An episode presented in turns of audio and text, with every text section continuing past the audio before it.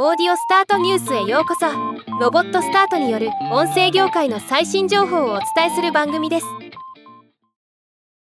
ウェストウッドワンが自社ブログで AM、FM ラジオがポッドキャストの宣伝に最適な理由と題したブログ記事を公開しました。今日はこの記事を紹介したいと思います。まず毎週 AM、FM ラジオを聴く人の中でポッドキャストを聞く人が多いことが指摘されています。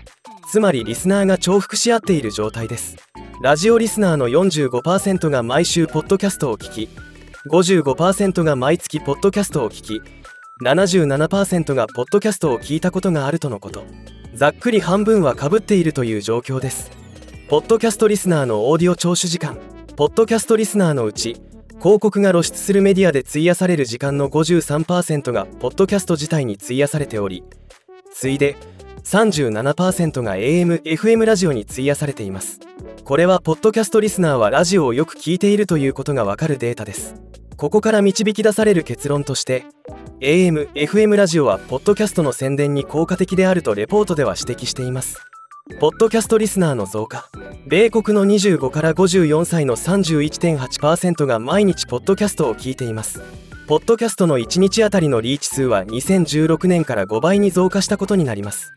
AM、FM ラジオリスナーのポッドキャスト宣伝効果。AM、FM ラジオを聴取する時間が長くなるほど宣伝されたポッドキャストに対する認知度が高くなることが分かりました。もともとキュムラスのポッドキャスト番組についてラジオリスナーの認知度は54%でしたが